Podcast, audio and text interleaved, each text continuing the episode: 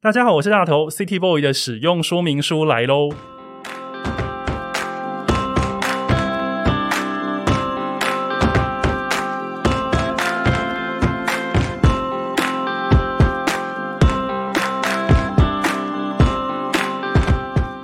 嗨，我是大头，欢迎收听 City Boy 的使用说明书。这是一个从 City Boy 角度出发的生活风格节目。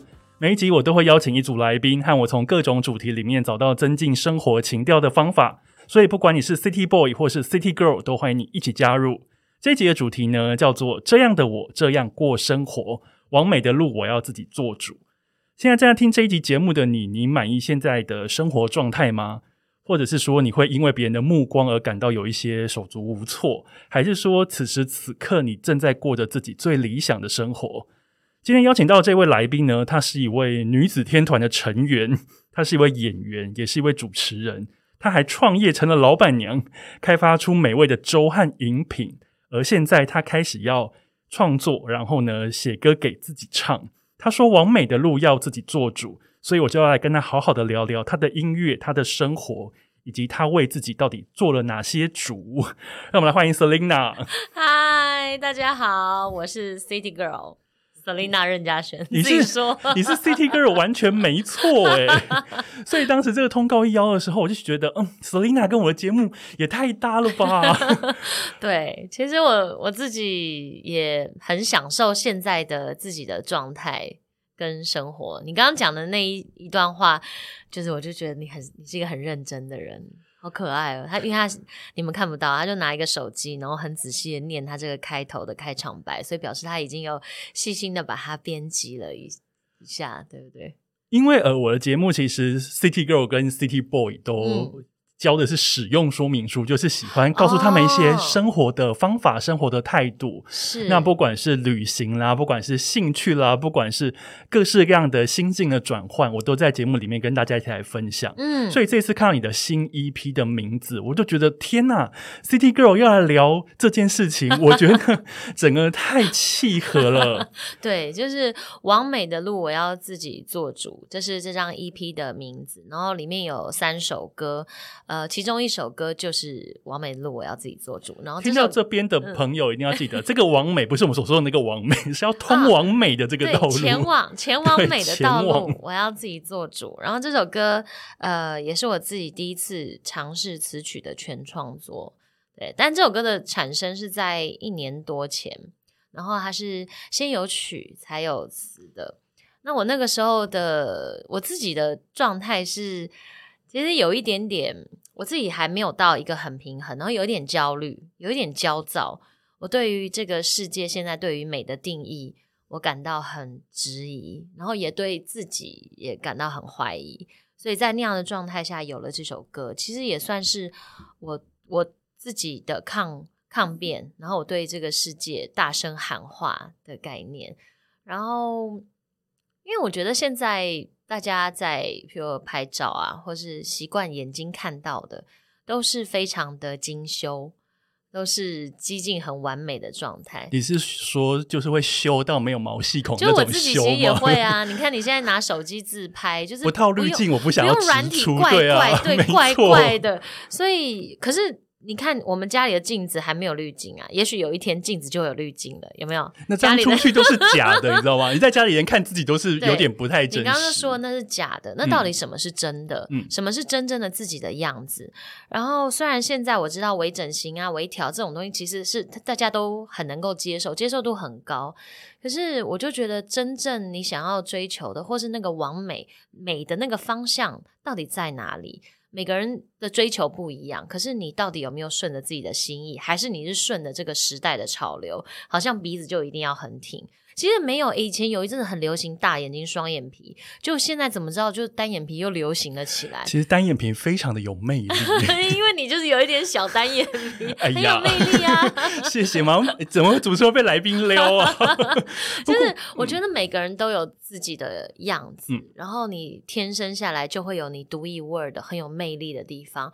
然后我很渴望大家都可以去一起探索自己的那一点。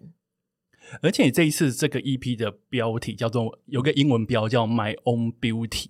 不过我在看你的那个 EP 介绍文案的时候，有一句我就充满着疑惑，他说你要卸下阳光甜美，然后我就想说，阳光甜美怎么了吗？阳光甜美不行吗？为什么要卸下？嗯，对，其实因为我的歌，呃，王美的路我要自己做主。这首歌，其实在一开始大家听到的时候，就会觉得，嗯，这个是 Selina 的歌吗？会会跟大家以前以往的既定印象是很不一样的。然后我的声音在里面的展现，我所呃给大家唱给大家的那个音域，也是大家比较陌生的。一个很低的声音，对，比较偏中低音的，没错。然后也是，也是我现在自己唱了觉得很舒服的音域，所以我觉得呈现给家大家算是有一点突破。所以用卸下阳光 甜美的我，我觉得它不仅只是样子，我觉得在整首歌，然后氛围，包括歌词，甚至 MV 的感觉，给大家都会有一种没看过的 Selina 的感觉。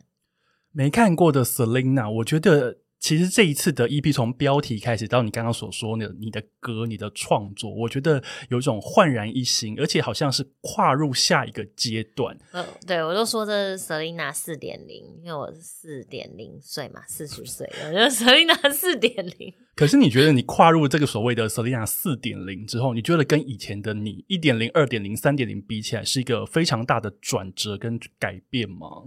我觉得，嗯，我觉得是我可以很肯定的说，是更棒的我，更好的我，然后我自己更喜欢的我，就现在的状态。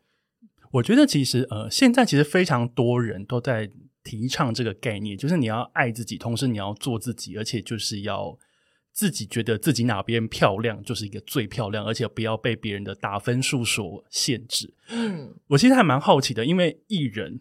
本身就是一个很容易被打分数的。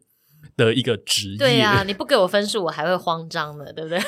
不给你分数，你会慌张吗？就觉得我这次到底是几分？就是就像我们以前念书，其实一样啊。你看，我们从小我们在考试的时候，你你追求的是什么？一定是追求一个，譬如我昨天念很好，要高分，我希望考一百分，嗯，我希望一题都不要错，或是一次比一次更进步。就是这个分数这件事情，其实是从我们小时候它就已经根深了蒂固的植入我们的脑海里面了。所以我们太习惯被比较，或者用分数来衡量一切。其实我自己也是啊。可是，呃，为什么？所以我我自己在写词里面，我有写到错把高分当做是礼物嘛。其实我自己也在里面挣扎着，做什么事情都希望我可以拿到高分，做什么事情都希望获得赞美。可是，嗯。有时候，当你追求到一个程度，你就算获得了，我觉得最恐怖的孤单是你获得了高分，获得了赞美，但是你心里依然不满足。那你觉得那个不满足是什么？就觉得有点空嘛？就是我达成你的目标，但是那好像不是我真的想要做的。我觉得就是因为自己没有想清楚。其实，如果我今天想的很清楚，就是我就是要考一百分。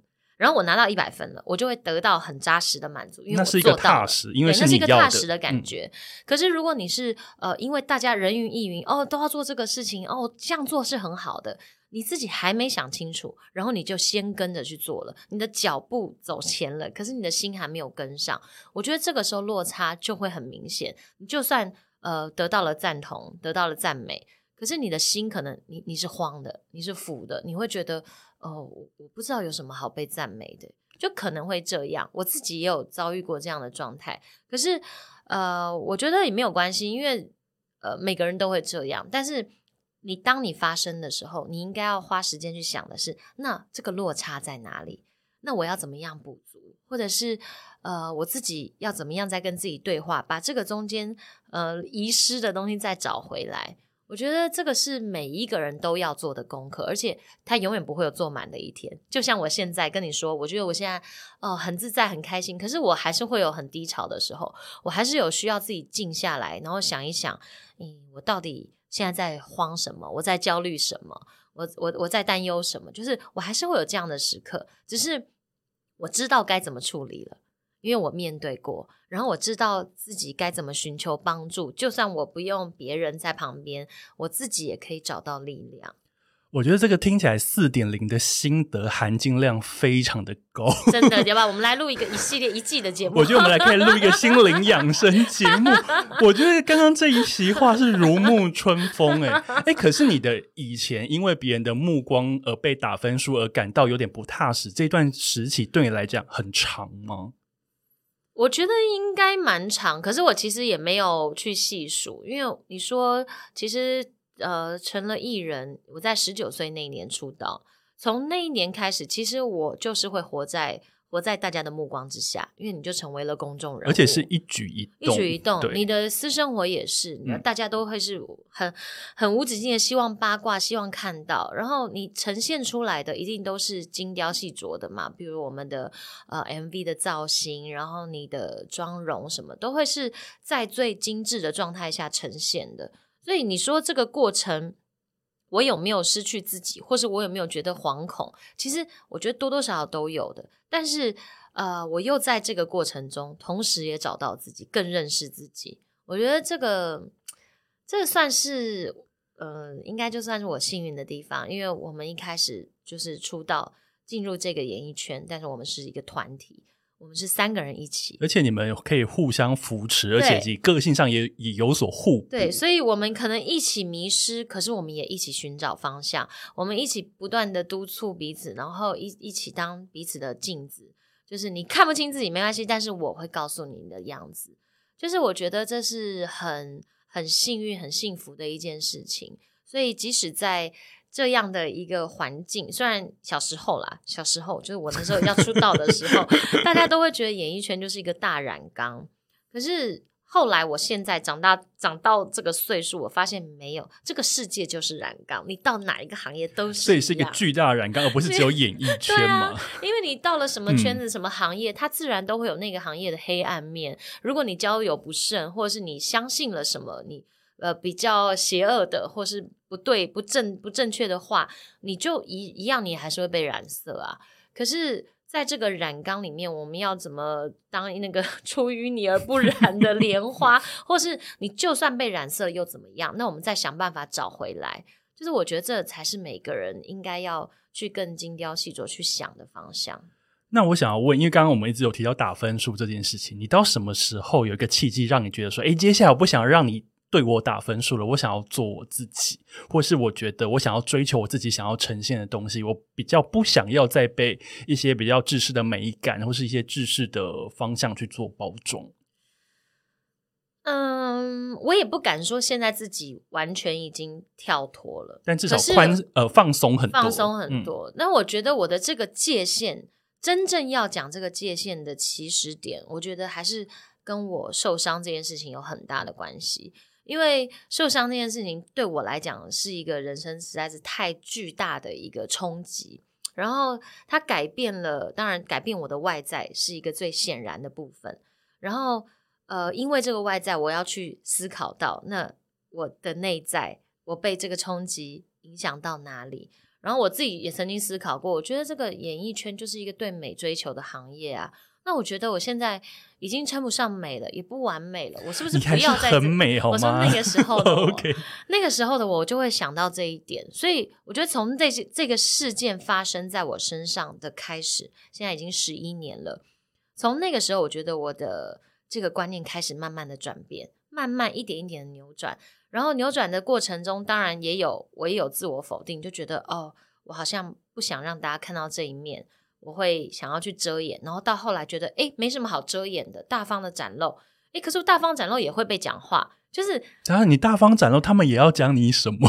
就是还是有，就是各种声量，呃，各种声音都会有嘛。你当然不会要求，你不会希，你会希望啦，希望大家都喜欢你，可是你知道不可能，嗯，可是你要怎么去面对那些说不喜欢你的人的话语？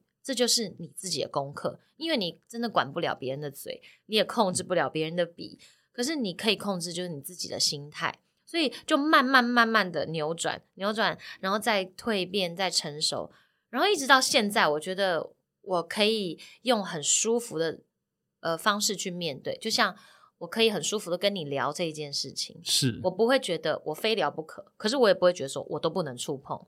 它就是很自然的存在。就像你可能小学毕业那年，你有上台去领了一个什么奖，或是你曾经在大队接力的时候摔跤，就这样，就是一件我人生中。发生过的一件事情，所以是变成说，呃，你已经跟这个所谓的人生事件跟人生的印记里面去做一个比较和平共处，而且你也接受这件事情。对，对我已经平衡的接受。然后我说这件事情给我最大的改变，就是我我更了解我自己，就是走过这件事情，我当然更了解自己。我发现自己哇，原来诶真的还蛮有勇气的。原来还就是虽然嘴巴很爱，我还是很爱嚷嚷，我很胆小，我很怕痛还是什么的。可是当真的面临。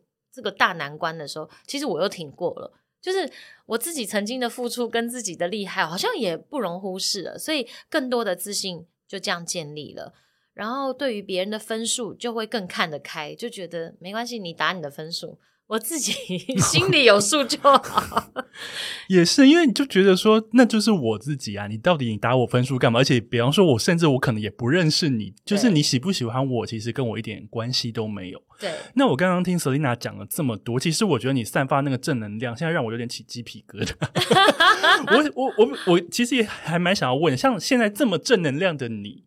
如果真的你意识到自己，哎，今天心情好像不太好，有点负能量找上门来的时候，你会怎么样去告诉自己要化解这件事情？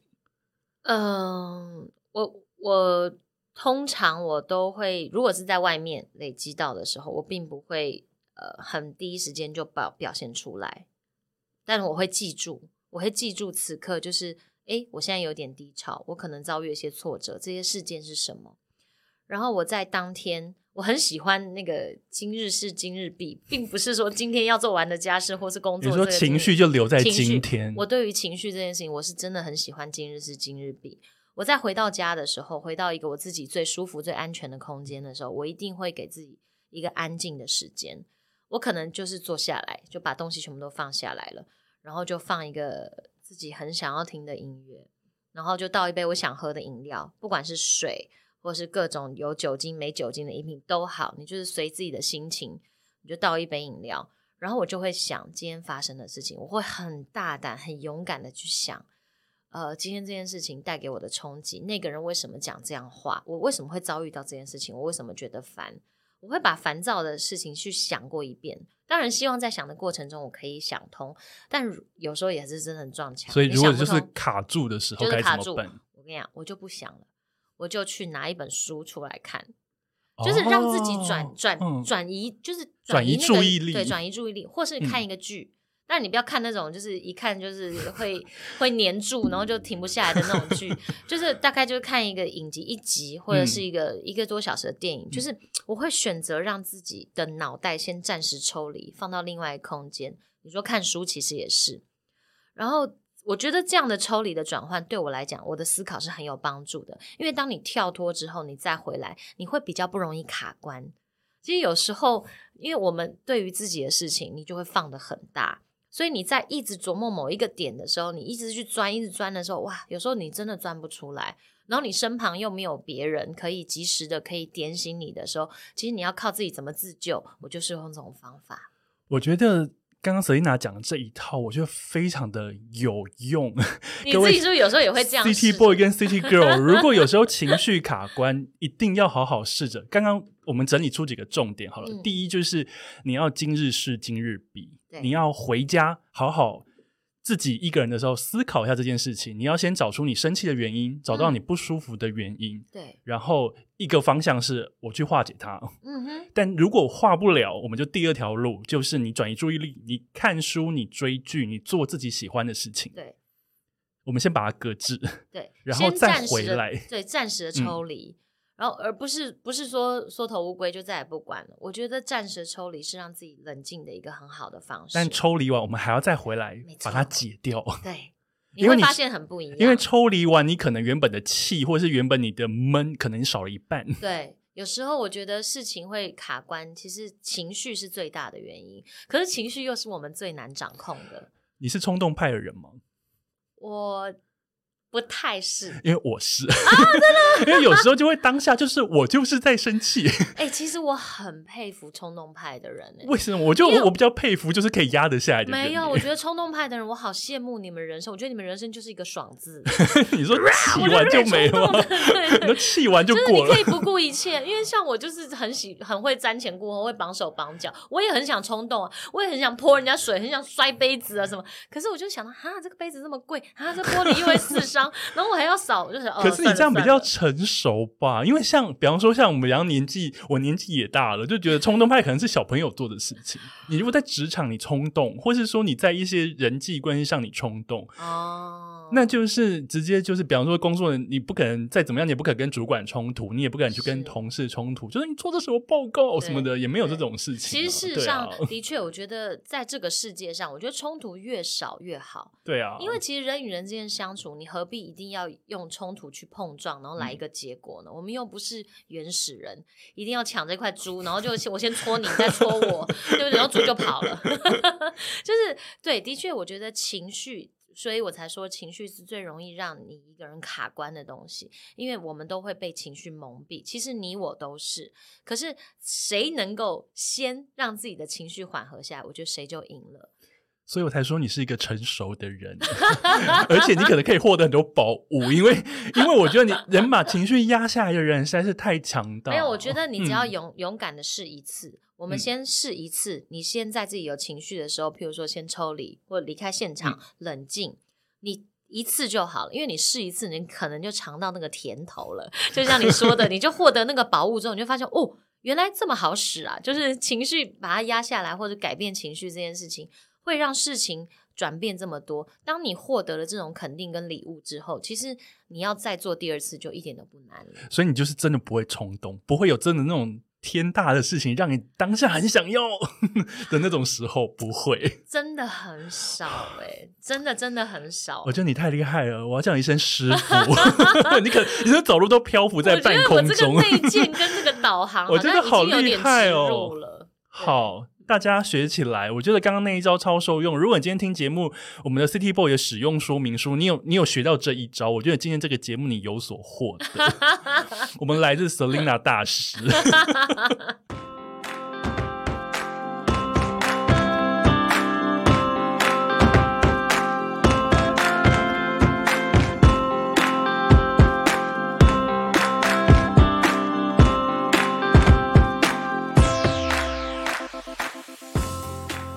好，那我想要问，那刚刚我们讲了情绪，讲了做自己，那这一次你的 EP，其实是你自己等于说你自己成立了公司之后，你自己开始发行第一张 EP，第一张 EP，而且你还自行创作。我觉得自行创作自己要唱的歌，其实听来很简单，但我觉得实做好难哦，因为你你内心一定有很多适合你自己。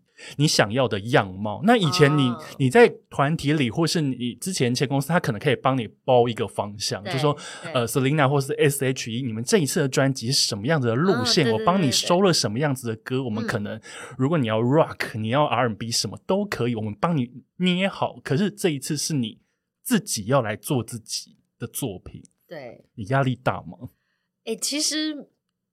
你的解读，你的这个讲的方向也是没错。可是你知道，在我的角度，我就想说，我就是因为自己开了公司，自己当老板，自己要出 EP，所以我就是放自己的歌，我超帅的。所以你是我是老大，我爽的那种吗？其实当然也没有，因为你要自己做主嘛，对不对？对对对对对。因为呃，的确，因为这张这张 EP 里面有两首歌，就是我自己第一次的词曲的全创作。然后这个这个东西，当然对我来讲是一个嗯很新的领域，很新的尝试。然后做出来之后，我当然我自己很兴奋，很开心。所以它能够真的呈现，对我来讲。我真的是很满心满意足，就是觉得哇，你看我的创作也才两首歌，两首歌都收入哎，好棒哦！你说达标率很高吗？百分之百啊，录取率百分之百。我有写就有上，本来是我自己的人自己的公司，但是呃，因为我我我觉得这一次呃，透过创作，我觉得自己也了解自己很多。就像我发现，原来心里面每个人心里面都会，你都会有一些旋律，都会有一些声音。然后当它真的变成一首歌之后，那是一个很奇妙的成就感。我就知道说，为什么创作者他会就像上瘾了一样会。这么喜欢创作，就会觉得我的声音出来，我就把它写下来；我的歌词跑出来，我就刚刚把它记下来。对，然后我因为我都是先有曲，然后在一个礼拜之内就把词给生出来了，就希望在这个曲最热腾腾的时候，你创作速度也太快了吧？真的吗？这样子很快吗？我还觉得自己很很难产 呢。可是，一周就有一首歌哎，不不是，我说我曲完了之后一周内把词填上。可是，我觉得填词其实。非常的难呢，因为你要有脉络，你要起承转合，你要有概念，你要押韵，你要用词什么的，你要能唱到别人的心里。对，所以我在呃，我是一年多前写这两首歌的，然后呃，这几个月我们在开始要进入录音室的时候，就他们就希望我可以再修改我的词。你有修吗？我就说我修不了啦，因为那个时候我真的是久，不是因为我是绞尽脑汁才写出来。就是我写的就已经是最好的，我已经尽了全力，不要为我打分数，不要叫我改稿。然后我就说，那我们就找人来帮我吧。所以我的词就是都是跟信言，对信言也是合作，也非常了解我的一个一个作词者。所以，所以我自己不改，你们叫别人来给吧。我就说信言，我就说就找信言啊，然后我就跟信言聊聊，我说我这个词啊，我这个当初想法是什么，这样。然后我觉得他真的很了解我，他也了解我不想要别人打分数，而且我不想要别人动太多。所以信言也没改吗？有有，他还是有改，而且他真的让我的这个词变得更完整，但是真的很少，就是很微调。改很少要付钱吗？要还是要付？哇，照付啊！真的 真的，我信言赚到了。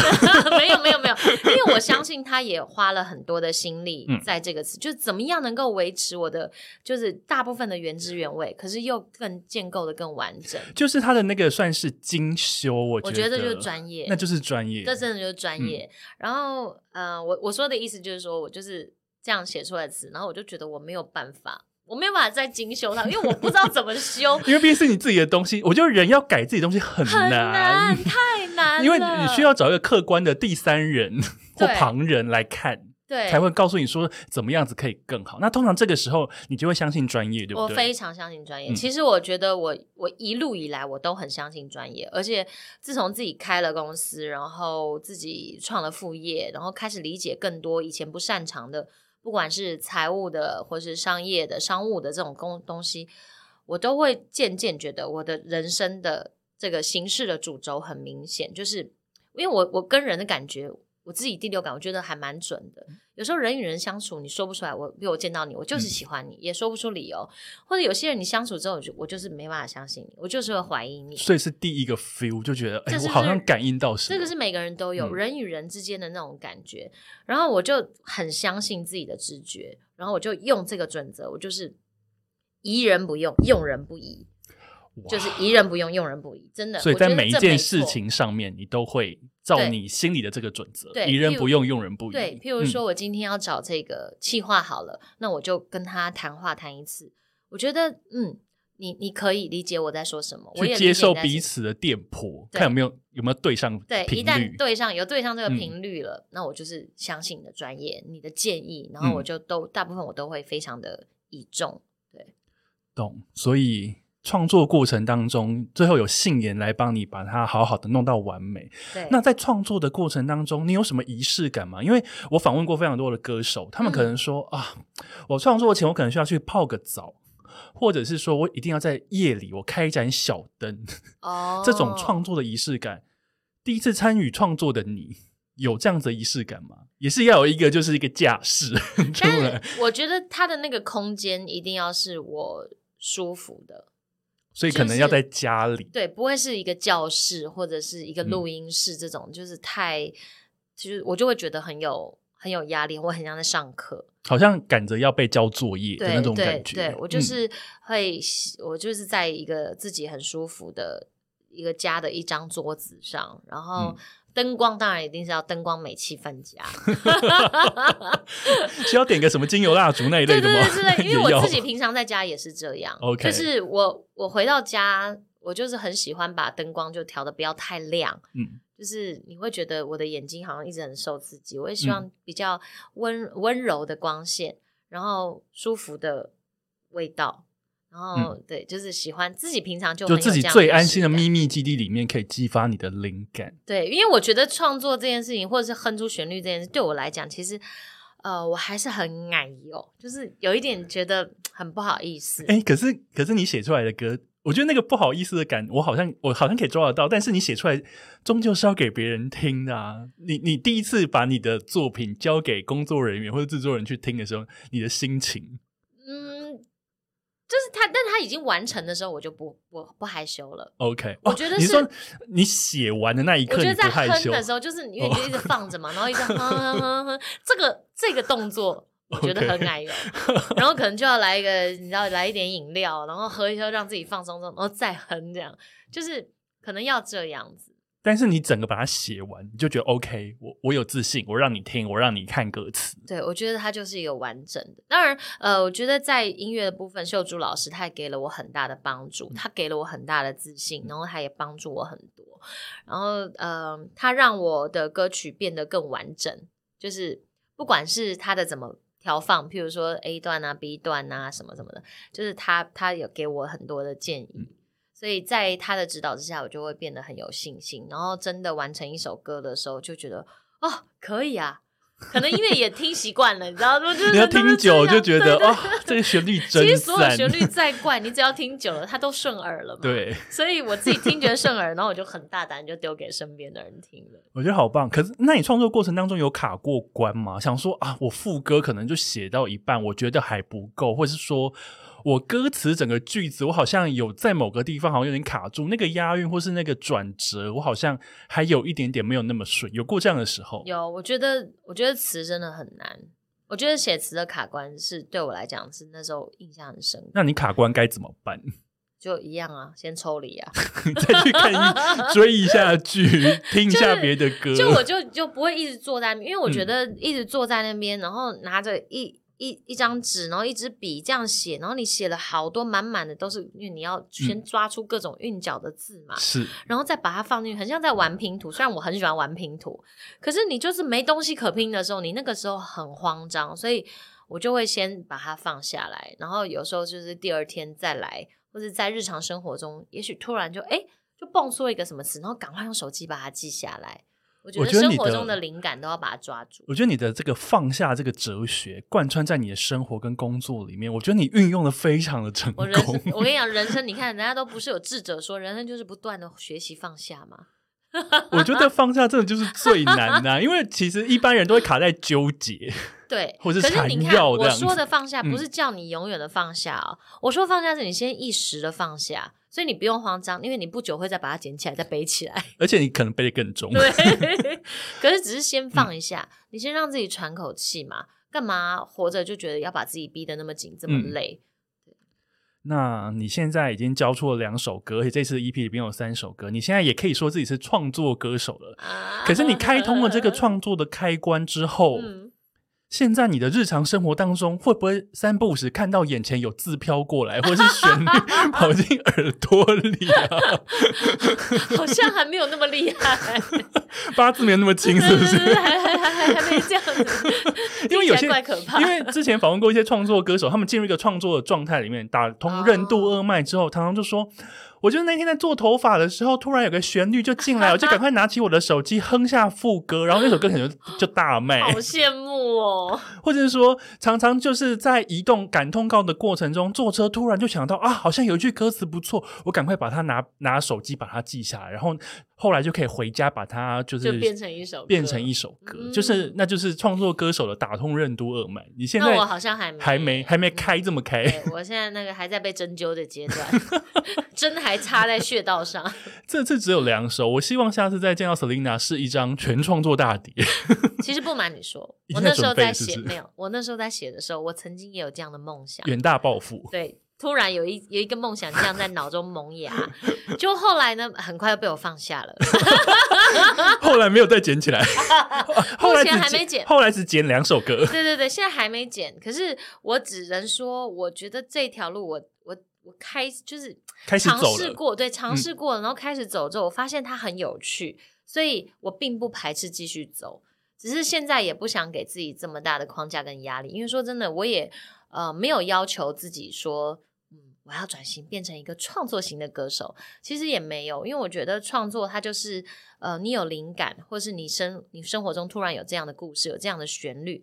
然后，当它能够有幸的变成谱成一首歌，一首一个曲子，我觉得那就是幸运。而如果没有，其实也没有关系啊，因为这世界上还是有源源不绝的好音乐，音乐人都会送给我们的。大家有听到刚刚这一席话吗？他就是还是非常的赞的。我觉得那个赞是说。珍惜现在获得的，如果有就是 nice to have，有很赞。但是如果没有，没关系，还是有别人可以创作出非常好的歌让你唱。对，你反而也可以唱到更多种不同种类，而且更多的好歌。对，所以那就是一个不强求，不强求也是一个人生哲学。对，其实超难的，又要放下，又要不强求。对。是不是快要出家啦？我希望你成立宗教，我觉得宗教比较容易，就是赚到比较多香油钱。但我是真的有想过，我觉得你要出家吗？就是宗教没有自己的想法。其实有时候也会觉得，要是可以更多的分享，其实蛮好的。当然，有没有人听或有没有人喜欢，那是另外一回事。可是我自己是有想过要这么做。你的分享，我看你就不如来做个 podcast 其实有想哎，我觉得很爱讲话。我觉得你好适合睡前，每天睡前十五分钟，给我们净化一下我们的心灵。可是我可能比较想要冷消我怎么办？那冷消我也是净化心情，大家可以笑着睡着，笑着可以睡着吗？应该可以啦，就睡前可以很放松，我觉得也还不错。因为我觉得 podcast 算是一个你蛮能跟大家阐述一些心里话，对，而且因为它没有时间限制，对，它没有时间限制，对。像有时候我自己在家，像我最常听 podcast 就是在做菜的时候。因为做菜会有一段过程很无聊，而且因为你双，而且你双手都是油油的，你没办法干嘛，所以你就这样放，然后你的眼睛又不能离开你的刀子嘛，因为刀剑无。情，哎，怎么变刀剑无情？然后，然后如果你眼睛看什么影片，其实很容易受伤，所以我觉得 Parkes 那时候做菜对我来讲是最好的陪伴，我就会放一个，然后就开始备料，然后时间就会就就这样就打发过，也不会觉得备料过程很无聊，所以也许有一天。好吧，我就来开一个。大家期待 Selina 加入我们 Podcast 圈，哇，天哪！我觉得大家已经又要紧张了，因为有一个就是大流量的人要进来。不会啦，我们其实需要你的陪伴，不管是冷消维或是心灵成长。我觉得也不见得是心灵成长，应该是从你呃历来所做的一些事情，从你的人生各个阶段你所获得的沉淀。对，我觉得是一种分享，不是说我一定要教你怎么做。我觉得你的感觉就是一种好朋友的分享。如果你刚好觉得受用，那我觉得那真的是太棒了，对那种感觉。因为我我也是一个就是我说很爱聊天，然后很喜欢分享的人，而且我姐妹都说我很厉害，我可以同一件事情。先跟 A 讲完之后，再跟 B 讲，然后两遍讲的都一模一样，一个细节都不会错过。等一下，这是这是老人的行为吧？因为我现在也会这样。你那个不一样，老人是讲古，没有，老人是一件事情会讲三次，然后可是我会跟同一个人讲，那是我。我没有没有，你是跟不同人讲，我是跟不同人讲。天哪，你好赞哦！我每一个细节我都想跟你分享，就我一旦开始讲，我就都不想错过。会巨细靡遗的重播，对我很喜欢这样，然后就讲的就让他们都很有画面感，这样。哎，那这样你录成 podcast 之后，你就可以直接播了。可是有时候我在聊天的内容跟过程，可能有一一半以上都是不宜让大家听到，会被工作人员在后置一直 逼，整机一直在逼的。我其实想听这个，这个如果抖内可以听到吗？我可以抖内五百块给你听到这个版本吗？好，我们考虑收费。就是你有分免费版跟收费版，收费版就是没有逼的。那个十八岁以上的就另外一个层级。我觉得你会靠这个大赚一笔。可是，在讲 p 开始抖内之前，你其实现在你也是一个副业。哦，对，任性一下，任性一下自己的副业。你什么时候觉得啊？我想要成从呃，我想要进一个副业，然后这个副业会是这样子，就是冲泡的粥跟饮品这样。你是怎么样有这个脉络出现？这个契机是在呃去年，去呃去年还是前年底的时候，然后就是我现在合作的伙伴，他们就也很很有勇气，很大胆的找上了我，然后我自己刚好在那个时候。呃，因为疫情的关系，其实时间多出了很多，我就有很多时间去思考，说，哎，我到底能不能做这件事情？因为副业自己完全不熟悉，然后又做吃的，其实你会有点担心，因为因为食安问题，对，要人要吃到肚子里面去的，所以其实那个时候自己也是蛮蛮犹豫的，但是。呃，那个好奇心真的太强烈，而且我那一年就是很喜欢学习新的事物，尝试新的事物，所以刚好在一个对的时机，他们找上他们找上了我，然后我们就开始决定要一起做这个品牌。然后做这个品牌之后呢，要当然要想你要做什么品相。然后我觉得他们提出来冲泡粥这个，这个是。我觉得太棒了，这个 idea 我觉得太好了，因为现在大家都喜欢很快速的，但是可能通常是面食啊，可是我们都忘了，我们其实是很喜欢吃米饭类，我们其实是你对我们的主食其实比较常是米饭类。所以我就觉得那粥很好，因为你看小时候你也很喜欢一碗热乎乎，你一定会有粥的回忆，不管可能是白粥，你感冒的时候 吃的，或者在路上买的很好吃的所谓的广东粥、海鲜粥，对啊，就是粥也会陪伴着我们，所以我觉得这个是一个很好的入门的产品。对，然后我觉得他呃，我的伙伴们都很珍惜、很尊重我的想法，我就是要求说一定要出的这粥是我自己会吃的。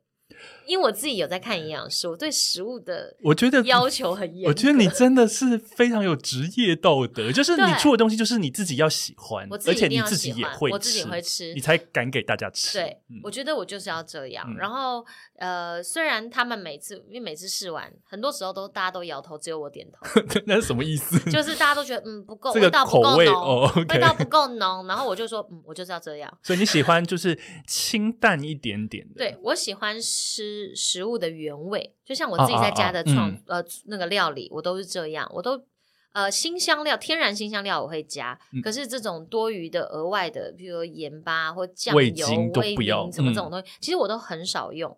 我喜欢食物自己本身碰撞出的滋味，这样。然后呃，这当然也是营养师教我的，所以他我就我就会照着他的方式去料理。所以我想说，如果我们在粥里面，虽然它都已经被干燥过。嗯，可其实它在碰到水还原的时候，你还是可以吃到食物的原味。就像我们粥里面加了很多蔬菜，不管是敏豆、红萝卜或高丽菜、花椰菜，其实你仔细去品尝，它是会有食物的原来的甜味的。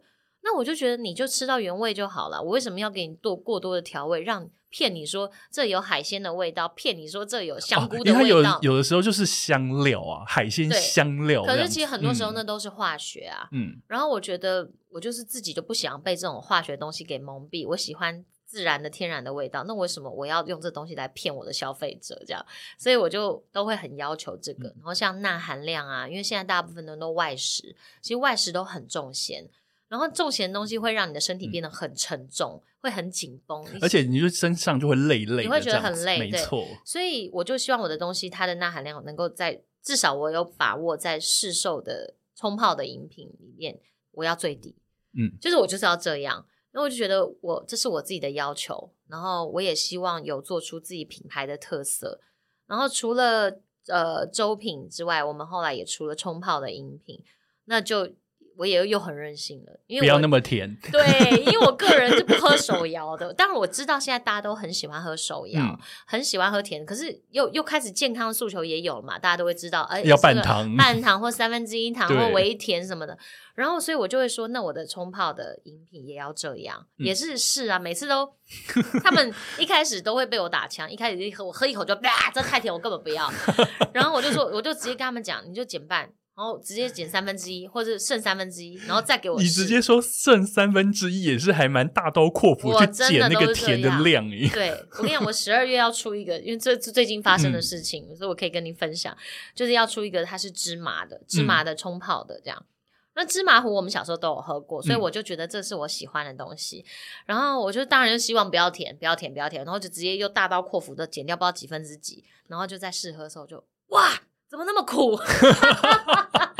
因为你知道，真正的芝麻其实它是它是苦味，它是有一点苦味的哦。所以它，所以我们在外面喝到一些芝麻糊什么，其实它很甜，因为它要压过那个苦。它真的加很多的糖，很可怕。然后我就那现在怎么办？我一喝是苦的，我就这样。好啦好啦，这真的有点太苦了，再回来一点。不想要大家吃苦。对，因为我又觉得人生已经很苦了嘛，你干嘛再喝着冲泡饮品也要那么苦？所以当然我就还是会呃，还是会站在大家的消费者的立场去想，嗯，可是又希望它可以味道跟口味又可以教育大家，让大家可以更成熟一点的口味。所以像我们上呃之前推出的那个可可饮，无可奈何的可可饮。它就是一个很大人的可可，因为像我的姐妹都很喜欢，她们都说可以很喝喝到那种巧克力的，有一点点苦甜的味道。可是果然是大人味耶，我觉得那个那种很好喝，对，又很浓郁。就是我就觉得，嗯，这就是我想要给大家的，就是我希望提供大家的选择是，你知道你喝的很健康，然后你可以尽量可以体会，在喝每一包的时候，你都可以体会我想要传递给你的，不管是健康的饮食或者是食物天然的香味，这样。就希望可以带给大家。我觉得今天的节目，我们的前半段，我们从前面的音乐，然后聊到创作，聊到我们还聊人生，人生，然后到现在饮品，我觉得你整个人散发，你现在是，我想要称你为太阳女神。你整个散发温暖的光芒，你你从我们的听觉、我们的人生观、我们吃的东西，你都有好好的照顾到。对，我是因为我现在也这样子好好照顾的自己。然后我觉得我我很渴望，很希望大家每个人都可以这样照顾自己，因为我觉得人就是你一定要把自己照顾好，你才有能力照顾别人。而且照顾好自己，其实是本来是你自己就该做到的。而且我觉得照顾好自己这件事情是对世界有贡献的。对，没错。因为你不要造成别人的麻烦，别人不用再花时间 take care 你，这世界不就很好了吗？嗯，好，我们讲的有点远。我们要为了世界和平，好好照顾自己，好吗？对对，先把自己照顾好，我觉得这是很重要的。所以，刚刚我们听了 Selina 人生观，我们要听她的歌，吃她所为我们精挑细选的饮品跟粥品，你可以获得全方位的照顾，从里到外，由内心到你全身，好不好？好，对。好，我们第一单元先到这边告一段落，我们接下来。马上进入我们第二个单元。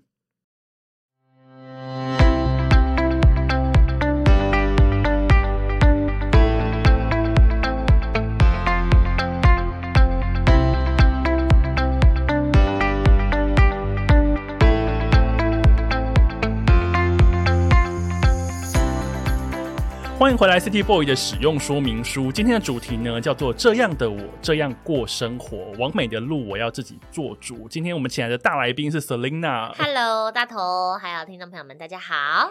我们刚刚前面真的聊非常多，但是呢，我觉得后面这一段呢，也是我非常想跟 Selina 聊的，就是这个单元我会帮每个来宾量身打造，它叫做“山女孩俱乐部”。耶！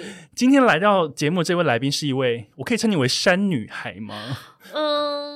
可以吧？因为的确也爬了 爬了一些山。你还有去爬玉山前锋？玉山前锋，对我在去年生日的时候给自己的一个生日的愿望，就是希望能够登玉山，结果没抽到嘛。对，因为玉山要抽，我看到你的影片，抽不到，所以呢，我就后来就选择了玉山前锋，然后就当天就是可以单攻来回这样。好，那今天来到三女孩来到节目里面，我想要送三女孩一套我非常喜欢的漫画。来，这个送给你。这套漫画呢是来自日本，它叫《山与食欲与我》。哇！我第一本先帮你打开了，它是全新的。我希望让你可以在现在可以好好的翻一下这本《山与食欲与我》呢，是我非常喜欢的一套漫画。那里面的主人翁呢，他二十七岁，是一个 OL 的上班族。他平常假日最喜欢一个人去爬山。嗯哼。然后他最不喜欢叫做山女孩，因为他们就觉得说啊，山女孩就是一个假掰的称呼。他喜欢被叫做单独登山的女子啊。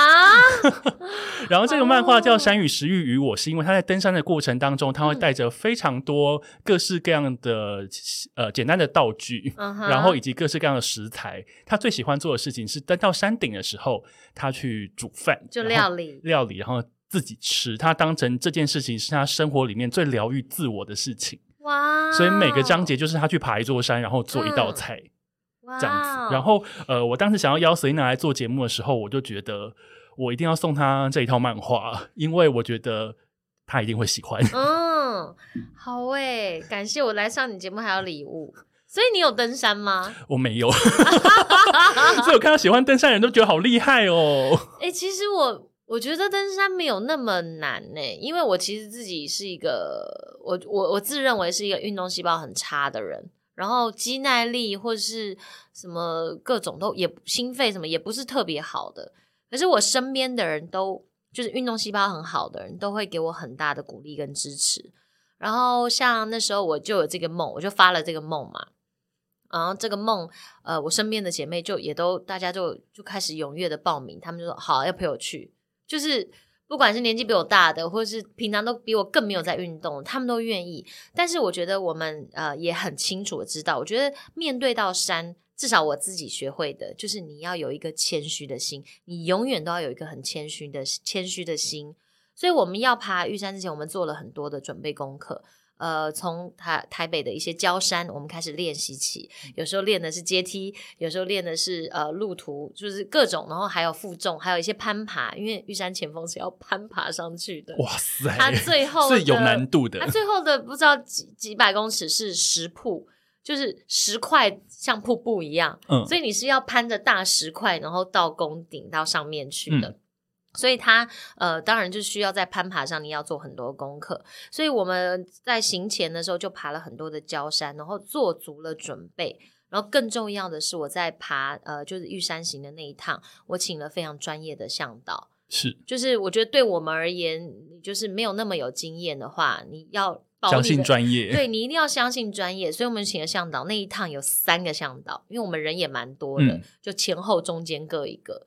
真的就是就是你要需要再这样子，然后他们都很清楚的知道你在什么时候该补充什么，该休息，脚步的速度要怎么样。就是你还是要相信这个专业，因为像我们在爬到一半的时候，就有两个女生，大概年纪四五十岁，她们就自己爬。可是他们就找不到方向，他们真的迷路了。我那时候心里在山里迷路好危险，因为你到了一个时间点，它会有突然，它真的天气说变就变，雾说下来就下来，你真的前方路你都看不到。嗯，然后我就在后来爬完之后，我其实想到回想到那一幕，我觉得有点害怕，因为如果他们没有遇到我们，他们可能真的就找不到方向了。可能就会迷路，可能然后进而演变成山难之类的。对，因为因为它的你在玉山，它就有时间的管制，它时间到它是会关门的。就是你是就你没有在时间关门前下山，你就在山上，你就得在山里面过过的意思。那如果你的装备又不足的话，其实，在山上你不管有没有食物或者你失温，都是非常非常危险的。嗯，所以我觉得，呃，我觉得爬山也让我学到了很多。像我觉得谦虚这件事情是一定要有的，尤其要面对到大自然。你可以清楚的感觉到自己有多渺小。你虽然行走在里面，靠的是你自己的脚，可是你的每一步你都必须要小心谨慎，你不能松懈。嗯，对。所以呃，登山给你最大的收获就是你学会谦卑的这件事情。嗯，对。然后跟欣赏，就是欣赏这个。大自然的鬼斧神工，然后跟非常的美丽的景色，对。而且后来我发现你的姐妹们真的都很爱爬山，你们一些周年纪念什么的，你们就会一起在山上度过这样子。对对，就是像我们前一阵子也是，就是好不容易疫情算是比较解封了一点，然后就可以开始开放户外，所以我们前一阵就约了，真的好久，大概有。半年以上都没有山友会，没有聚会了，然后就爬山，我们就登，就是约了一趟，然后真的爬完，哦，我大概小腿。痛了两天，整个两天早上起来都觉得啊，我的小腿不是我的，因为真的太久没有爬了。就是，可是你就会很喜欢，因为大家一群人一起聚着，然后去爬一座山，然后在呃爬山的过程中聊聊天，然后说说笑笑的，然后到定点之后呢，拿出你包包，每个人都精心准备一些小零食啊或水果啊，然后像我都我就我们有朋友会带那个高山的瓦斯炉，你就煮热水，然后就可以在山上冲泡，就我。上就带热可可去，就是那个是一个，我觉得是一个很好的交流的一个一个活动。因为我觉得登山啊，其实第一步，如果我会想登山，我觉得第一步就是因为那些帅气的装备吸引我。我就有时候就跟朋友一起去看那些登山装备，想说天哪，这个椅子、这个帐篷、这个炉、这些锅碗瓢盆也太美了吧，好帅哦！真的，有时候就会因为那个就觉得啊，起心动念。而且你知道，现在很多登山的那种，就是你在 IG 上看到那照片，都是哦，都是正妹，然后都穿的就是很性感，然后就这样攻顶这样，然后我都会觉得哇，真的是很漂亮，因为那个画面真的就真的是山女孩。哦，对，但是你知道，我就完全不是。那你是什么路线？我们都是穿的最舒服，就是，OK，最舒服，然后装备都是最大，就是最完整。因为像我自己是这样，我觉得你的登山包里面有一些必备的装备，是你每一次不管是爬大山小山，一定都要用到，都要用到的。因为你用你要你的包包里面。要预防以备不时之需，是，就是你你虽然这个我觉得好简单哦，这个感觉是呃一个小时就可以来回的，可是你怎么知道在这个山里面你会不会突然遭遇到什么状况？一样要谦卑，对你你除了很谦卑之外，我觉得东西都不能少，所以我不管我爬的山是玉山前锋，或是可能只是呃就是阳明山的一个什么什么小山，我的包包装备都是一模一样的。就是该放的都不会少，譬如说呃哨子啊、头灯啊，然后那个山难的那个那个有一个那个防防风防寒的那一个一个塑胶像锡箔一样的那个银色那个，对，嗯，然后还有行动电源呐，而且要带线的行动电源才有意义嘛。然后所有的衣服，不管是雨衣，然后保暖的中中层这种，我每次都会带着，就是基本一定要带出门的配备。然后水袋一定要背着，对，水袋就至少要装两千，就是。就觉得说，那供水袋就两千，两千公，两千呃两千 CC 嘛，就两公斤，嗯，对，所以就是你，我就觉得说，不管今天怎么样，我突然落单了，或者我突然怎么了，你就有办法让自己活下来。对，还有一个指南针，就是更是这样这种东西的，呃，只有小刀没有。因为其实有些登山他们会带一把小刀，然后我我是没有。那你没有的是因为你没有买，还是你觉得说？OK，然后厂商这边有需要一把小刀，这边有一位小姐需要一把小刀，请大家带一些小刀来让她挑选。然后像我不管也是爬什么山呐，然后都是登山杖跟我的登山鞋也都会永远都穿着。嗯，就是这个是让我安心的装备。应该说我对自己，我不是说我觉得自己不是一个挺。运动细胞或体能超好的，所以我觉得这个好的装备对我来说，对我来说就很重要。而且因为也是保护自己，对，像鞋子，你的抓地力够足的话，你就可以保护你的脚踝，比较不会扭伤，嗯，然后也比较不会抽筋。然后登山杖呢，是减轻你所有呃膝盖的或是其他关节的负担，因为我是希望可以爬一辈子山嘛，嗯，所以我不要急在这一时就把我自己的关节都给磨损了，所以我不管上山下山。然后陡山平缓的山，我两次登山杖永远都是都是拄着。你已经决定要爬一辈子了，你这个也没有这个念这个念头什么时候开始诞生？就觉得说天哪，我太喜欢这件事情了，我要一直做下去。因为那应该是有个契机，对不对？我觉得我每次走到山里面，然后你呼吸到的空气，你耳朵听到的这个虫鸣鸟叫，然后风吹来经过你的脸上的时候，哇，你会觉得这个实在是无价之宝。就是你在台北市区，你住在再好的区域或者是什么，就是你得不到这种享受。因为大自然就是大自然，它厉害无价的地方在。而且它很珍惜，因为我知道我也不可能住在里面。就你要我，因为你是 City Girl，对，你要我二十四小时在这边。哦，no no no no no，不行不行，你不能在山屋打工，不可以。不行不行不行，我害怕我害怕。可是当我在呃某一个瞬间，我获得这样的喘息的机会的时候，我觉得。哇，这太美好了！你觉得你的全身每个细胞都在欢欣鼓舞，都在鼓掌的感觉？我觉得这个这个东西是很迷人的，所以我希望就是一直都可以这样。到底要多经历深刻的体会，才能说出就是全身的细胞都在欢欣鼓掌？对我觉得你描述好厉害哦！真的真的，你只要去一次，你是不是很想？我跟你讲，很简单，你就是阳明山那个水管路，那个你也不需要什么，你就去走。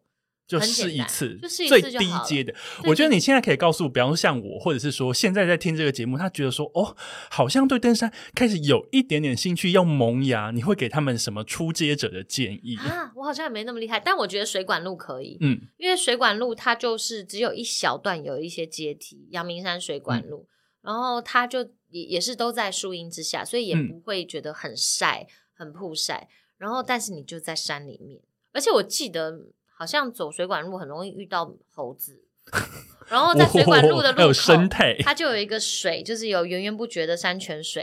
然后你的手只要一碰到那山泉，那种沁凉的感觉啊，你就觉得整个人很舒畅。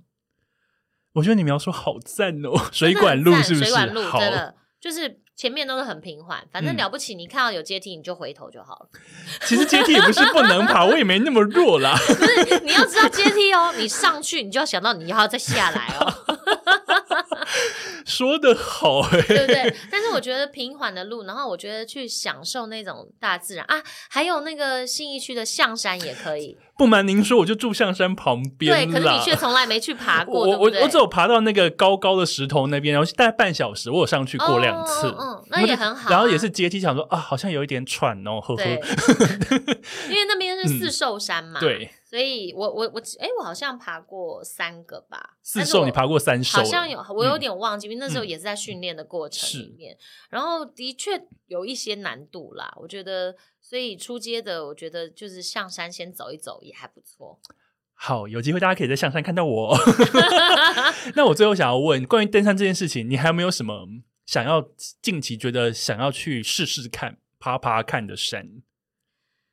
呃，合欢山我是很想去。其实那时候在玉山之前，他们大家都是先建议我去合欢山，因为合欢山的好像一次不知道可以拿到几座百月，就是因为就在附近，你会很有成就感。就是收集的概念。虽然我没有在迷这个，但是如果有登上，好像还不错。对对对，你会觉得哦，我我这一次就拿了两座百月，好像就是听起来就特别厉害。可是我是听人家讲说，合欢山的风景非常非常的美，然后它是无遮蔽的。所以你会看看到，然后你会觉得自己站在世界的顶端，这样哇！我就觉得哎，也蛮也蛮想感受看看的。所以，所以下一次我会如果要去尝试百越，我觉得应该就会是合欢山。趁现在疫情慢慢的趋缓，我觉得你现在可以做的户外活动也慢慢的变多。可是现在又 变冷了，我觉得因为冬天好像不太适合。对，我觉得大家有些事情还是要量力而为。像我就是觉得天气这种因素，是不是秋天可能最适合？我觉得春秋，嗯，可是怕秋天又会有台风啊。其实我觉得要登高山，就是那种大山，像百越这种的，其实夏天也都还可以，因为你到山上都很冷。哦哦哦哦，对，就是它都是海拔两千、三千以上的这种，其实其实就是就就不用怕太热了。好。我觉得今天，我觉得找 Selina 来，我觉得节目里面，我觉得有点收获，有点太多。我觉得我们今天聊好广，我什么都能聊哎，而且你什么都可以聊，我什么都很愿意聊，而且你什么都可以聊以外，你什么东西都可以聊出一朵花。我觉得你好厉害，你我觉得你真的是太斜杠了，因为我刚刚一开始介绍你就说你是女子天团的成员，这个没错嘛，你是一个主持人也没错，你也是一个演员，你最近也在拍片，对，然后你现在又。出专辑又对，然后又写作，然后又做吃的，然后你又可以登山，又可以步道，对，就是全才天后。就是我自己，我觉得我人生的兴趣很广泛，嗯，而且我曾经在，就是我说我去年前年学习欲大爆发，然后我就是学什么。呃，肚皮舞啊，高尔夫球啊，什么各种东西都去学哦。然后我就我就觉得，哎，其实人生很棒。我觉得人生活着很棒，因为你有太多的事物可以学了。就像我喜欢跳舞，可是你看舞蹈有百百种。然后你问我现在肚皮没学了，我不学了，我不想学，我就不学。然后我有一天我想学国标，我就去学。就是我觉得人生的兴趣实在太多，你可以有不断的东西可以去探索。然后你借由每一次学习不同的兴趣。你可以从中又获得一些啊，可能有趣的生活的经验，或者你会有不同的领悟。然后你也没有压力，因为我们现在已经长大，不像小时候。小时候你学才艺。妈妈就会说：“你一定要给我上完课，不然你一个月就是要给我三千这样。”那现在 我们的人生，你可以自己做主了嘛？那我如果真的小时候我就是好想学钢琴哦，那你为什么现在不去学呢？小时候我好想，我其实好羡慕别人弹吉他，那你就去上吉他课啊。就是我觉得很多的兴趣都可以让我们去探索，然后不一定真的，因为他现在看来啦，如果你已经大人，你学的东西不会成为你将来的职业嘛。就是真的是兴趣，就是真的是培养自己的兴趣，而且你想要尝试就去试啊。对，我觉得人生有太多的事物值得去尝试。我就觉得在前年的时候，我就觉得哇，能够学新事物，人生真的太美好了，太赞了！我要为今天节目下个注解，就是。不仅是往美的路你要自己做主，往人生的路一样也是自己做主。没错，我们希望下次遇到 Selina 的时候，她可以学习到更多，而且她的副业，比方说她的新节目，可能有的 Podcast 节目，或是全创作专辑，可能在学，比如下巴顶大球，呃，踩大球，下巴顶水缸之类的这种。不管如何，我们希望下次看到 Selina 带给我们更多的启发。我们谢谢 Selina，我们下次见，拜拜。